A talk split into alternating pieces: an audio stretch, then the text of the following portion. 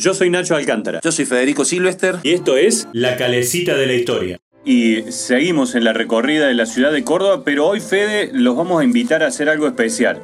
A mirar un poquito para arriba y a buscar las cúpulas, los relojes y las torres de la ciudad.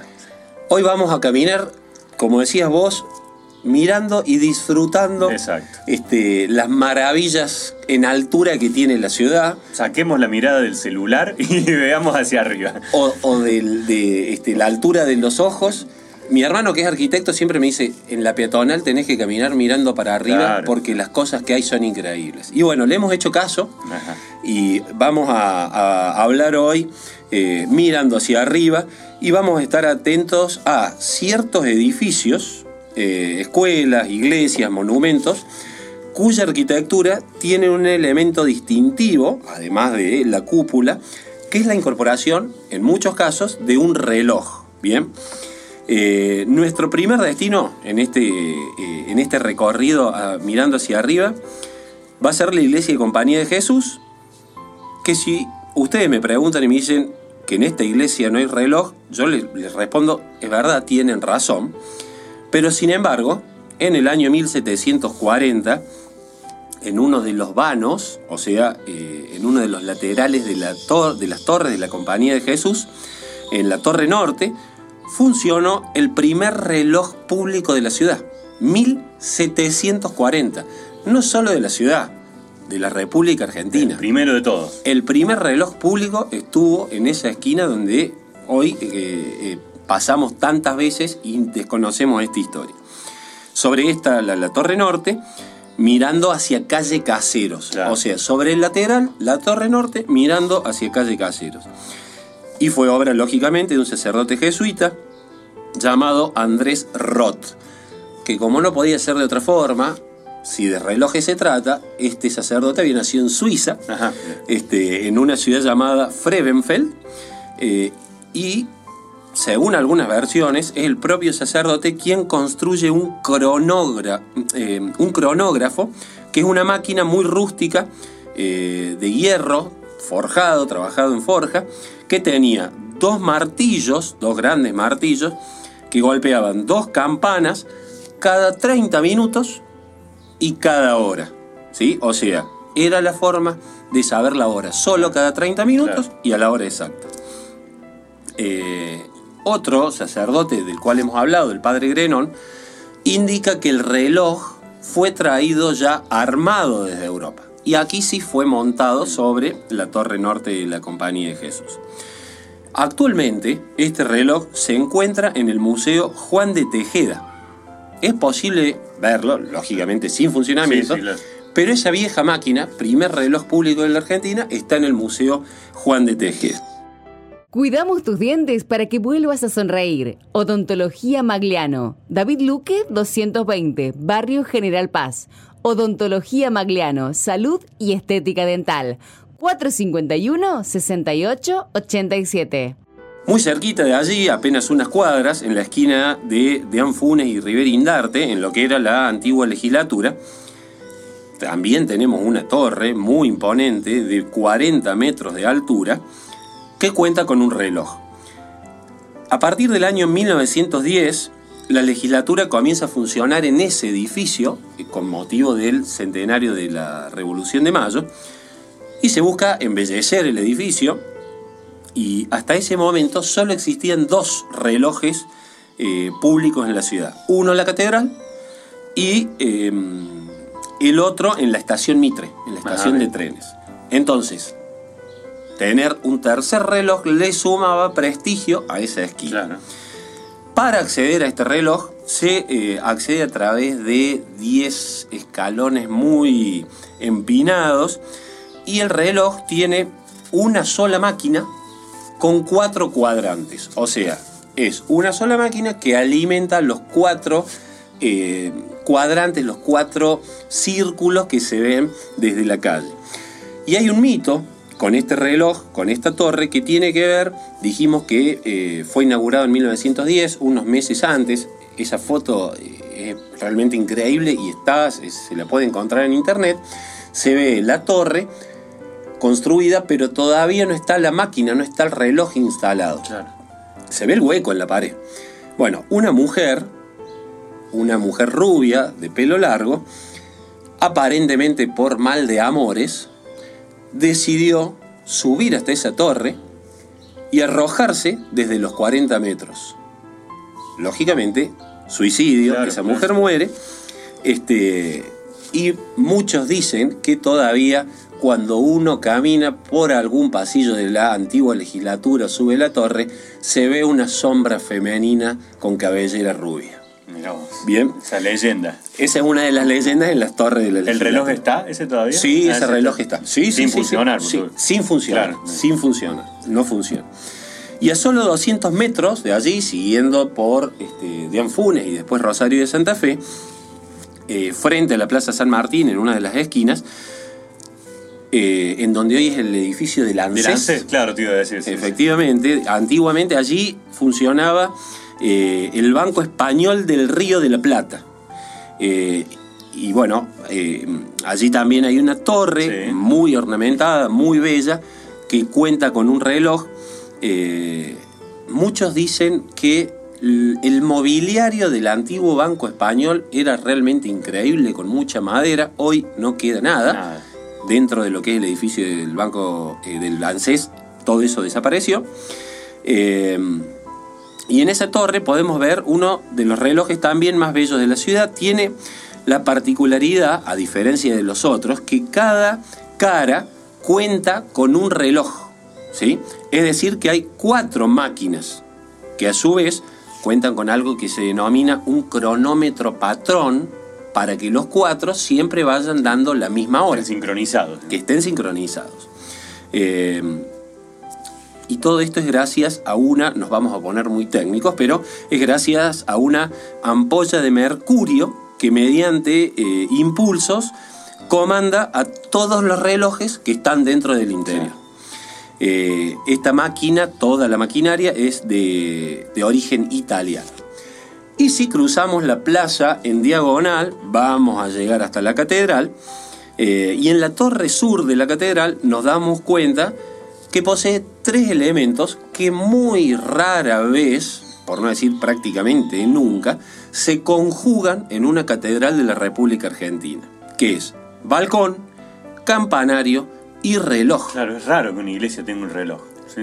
Y, y a eso sumado el campanario También un balcón. y también un balcón. O tienen balcón, o tienen campanario, Sí, o sí, tienen reloj. Eh, el reloj actual, en donde eh, el que está hoy en la catedral, en, en este caso es en la cúpula sur, eh, fue traído desde Inglaterra en el año 1944. Y hasta ese momento, el reloj de la catedral no era otro que aquel viejo reloj jesuítico De del la año, compañía. de la compañía del año 1740, que si sacamos cuentas, funcionó por 200 años. Claro, claro. Porque recién en 1944 se reemplaza el reloj eh, jesuítico por el que está actualmente en la catedral. Eh, este sí, el reloj de la catedral funciona a la perfección y por medio del reloj eh, se activan también las campanas, que hacíamos alusión recién, y la melodía que van marcando eh, las horas. Se restauró hace muy poquito, en el año 2010, para el bicentenario de la Revolución de Mayo, y también se restauraron las campanas. Bien, nos vamos a ir del centro de, de la ciudad, vamos a ir hasta barrio San Martín, sobre la avenida Castro Barros, está un reloj monumental que es el más grande de la ciudad, que es el de la iglesia de la eh, Inmaculada Concepción, ¿sí? que también allí funciona el colegio. Claro. ¿Por qué digo que es el más grande y es monumental? Porque el cuadrante mide más de 2 metros de diámetro y tiene cuatro caras. Y está emplazado eh, junto al templo. O sea, es templo, escuela y torre con reloj. La maquinaria eh, funciona a péndulo. Primer caso de los que venimos relatando que Claro. funciona a péndulo. Bueno, y este sí, eh, lamentablemente no funciona hace décadas. Mercado Norte, el lugar donde se mezclan lo fresco, lo tradicional, la calidad, la gastronomía típica y los mejores precios. En Instagram, arroba Mercado Norte Córdoba. Lógicamente que las estaciones de trenes tienen su reloj. Eh, la estación Belgrano, allí en Alta Córdoba, eh, el reloj en su frontis tiene dos caras y eh, originalmente era de maquinaria inglesa, también a péndulo, y ese péndulo manejaba ambas caras. Y hace aproximadamente 13 años, una empresa de Buenos Aires impulsó, lo refaccionó y ahora funciona con un eh, sistema eléctrico. Pero anda. Funciona eh, en una estación de trenes. Tiene que funcionar. el, reloj tiene que funcionar. Y mientras tanto, en la eh, otra estación de trenes, en la estación Mitre, allí enfrente de la, de la terminal de ómnibus, tenemos uno de los relojes más antiguos de la ciudad, que también es de origen inglés y también es a péndulo. Y tiene un dato muy particular este reloj. Eh, cuenta con una maquinaria que reserva una marcha de 47 horas con 50 minutos. Esto es, esta maquinaria, estas 47 horas con 50 minutos, son una reserva que se activan a través de pesas en caso que se corte la luz. Ah, claro. Para que nunca deje de funcionar. Durante 40... ¿Se cortó la luz? Tendría que ser un corte muy largo. Prácticamente, claro, por 48 horas el reloj va, a seguir funcionando. Este. Pensaba los ingleses trajeron el ferrocarril y los relojes, porque en las estaciones de trenes están los relojes ingleses, ¿no? Y la arquitectura de las estaciones. Claro, además. La, gran mayoría de las estaciones, no solo en la ciudad, en los pueblitos, en los pueblos del interior, tienen eh, la misma tipología constructiva inglesa.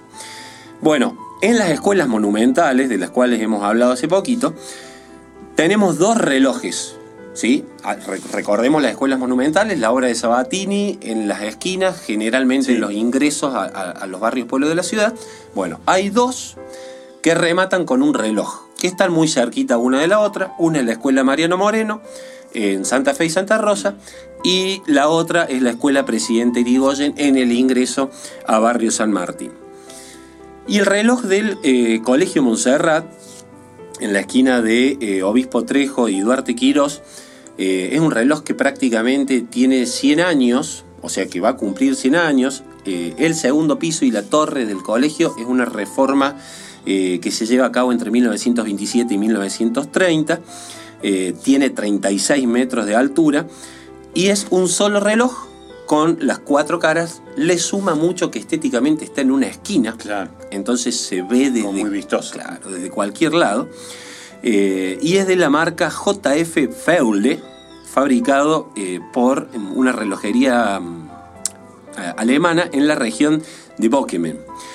La máquina tiene 1,50 metro cincuenta de largo, 60 centímetros de ancho y pesa 300 kilos. Realmente, si se rompe, no se la puede bajar para no fácil, eh, y fue traído al país a fines de 1920 y tiene una historia eh, bastante curiosa porque, eh, como dijimos, es traído en 1920, se instala, funciona y deja de funcionar.